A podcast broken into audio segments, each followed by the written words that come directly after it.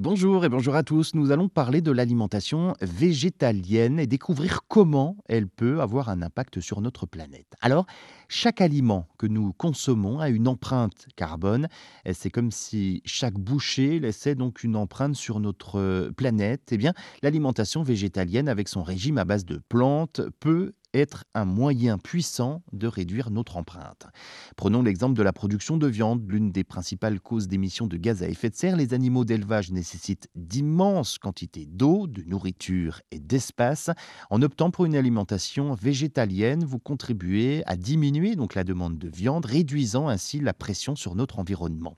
Les études montrent hein, que l'alimentation végétalienne peut réduire jusqu'à 50% des émissions de gaz à effet de serre par rapport à un régime alimentaire standard. C'est comme passer d'une voiture qui brûle du carburant à une version éco-énergétique. Imaginez aussi euh, les vastes euh, étendues de forêt que nous défrichons pour créer des pâturages. En choisissant des alternatives végétaliennes, eh bien, nous contribuons à la préservation de ces écosystèmes précieux, préservant la biodiversité, la santé de notre planète.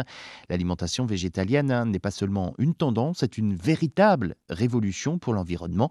Chaque repas végétalien est un acte de préservation de planète, une contribution à un avenir plus durable. Et puis, c'est bon pour la planète, mais c'est également bon pour la santé.